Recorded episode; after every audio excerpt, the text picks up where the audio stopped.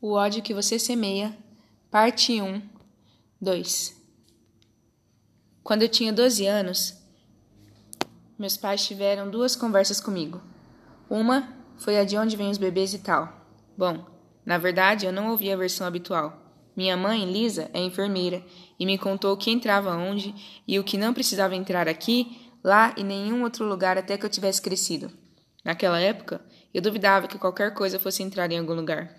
Enquanto todas as outras garotas começaram a seios entre o sexto e sétimo ano, meu peito era liso como as minhas costas. A outra foi conversar sobre o que fazer se um policial me parasse. Mamãe se agitou e falou para o papai que eu era nova demais para isso.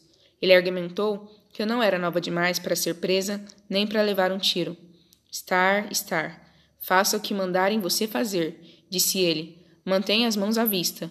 Não faça movimentos repentinos só fale quando falarem com você. Eu sabia que devia ser sério. Papai tem a maior boca dentre todo mundo que eu conheço, e se ele disse que era para eu ficar quieta, eu tinha que ficar quieta. Espero que alguém tenha tido essa conversa com Kalil. Ele fala um palavrão baixinho, diminui o volume do Tupac e manobra o Impala para o acostamento. Estamos na Carnation, onde a maioria das casas é abandonada e metade dos postes de luz está quebrado. Não tem ninguém por perto além de nós e do policial. Khalil desliga o motor. O que será que esse palhaço quer? O policial estaciona e acende os faróis. Eu pisco para não ficar cega. Eu me lembro de outra coisa que papai disse. Se você estiver com alguém, é melhor torcer que não tenha nada. Se não, já era para vocês dois. Cá, você não tem nada no carro, tem? Pergunto. Ele olha o policial pelo espelho lateral. Não. O policial se aproxima da porta do motorista e bate na janela.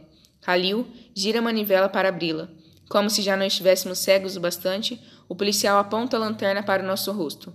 Habilitação, documento do carro e seguro. Khalil viola uma regra. Não faz o que o policial quer. Por que você parou a gente? Habilitação, documento do carro e seguro. Eu perguntei por que você parou a gente. Khalil, peço. Faz o que ele disse. Khalil resmunga e pega a carteira. O policial segue os movimentos dele com a lanterna. Meu coração bate alto mas as instruções de papai ecoam na minha cabeça.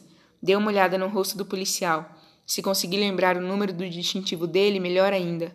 Com a lanterna acompanhando as mãos de Calil, vejo os números no distintivo. 115. Ele é branco, entre 30 e 40 anos, tem cabelo castanho escuro e uma cicatriz fina acima do lábio superior.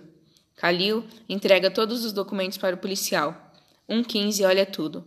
De onde vocês dois estão vindo hoje? Não é da sua conta, diz Kalil. Por que você me parou? Seu farol traseiro está quebrado. Então você vai me multar ou o quê? Pergunta Calil. Quer saber? Sai do carro, espertinho. Cara, só me dá a multa. Sai do carro. Mãos para cima, onde eu consigo enxergar. Calil sai com as mãos levantadas. Um quinze o puxa pelo braço e empurra contra a porta de trás. Eu luto para encontrar minha voz. Ele não pretendia. Mãos no painel, grita o policial para mim. Não se mexa. Eu faço o que ele manda. Nas minhas mãos estão tremendo demais para ficarem parada. Ele revista Kalil. Tudo bem, espertinho, vamos ver o que podemos encontrar com você hoje. Você não vai encontrar nada, diz Kalil. Um quinze o revista mais duas vezes e não encontra nada. Fique aqui, diz ele para Kalil. E você? Ele olha para mim pela janela. Não se mexa. Não consigo nem fazer que sim. O policial volta para a viatura.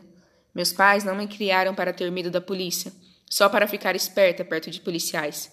Eles me disseram que não é inteligente se mexer quando um policial está de costas para você.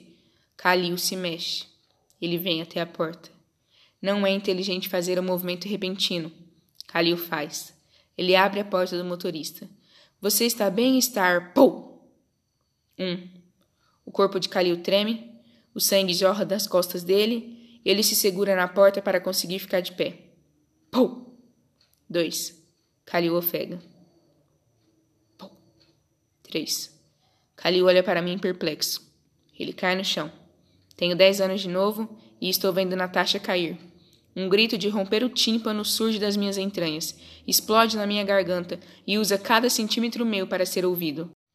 Os instintos me mandam não me mexer, mas todo o resto me diz para olhar para Calil. Pulo para fora do impala e corro até o outro lado do carro. Calil olha para o céu como se tivesse esperança de ver Deus.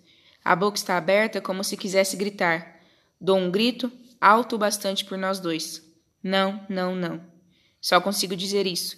Como se tivesse um ano e essa fosse a única palavra que eu sei. Não sei como vou parar no chão ao lado dele. Minha mãe me disse uma vez que se alguém levar um tiro era para tentar estancar o sangramento, mas tem tanto sangue, tanto sangue. Não, não, não. Calil não se mexe. Não diz uma palavra. Nem olha para mim. O corpo enrijece e ele se vai.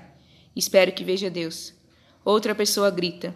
Pisco em meio às lágrimas. O policial, um 15, grita comigo e aponta a mesma arma com a qual matou meu amigo. Eu levanto as mãos.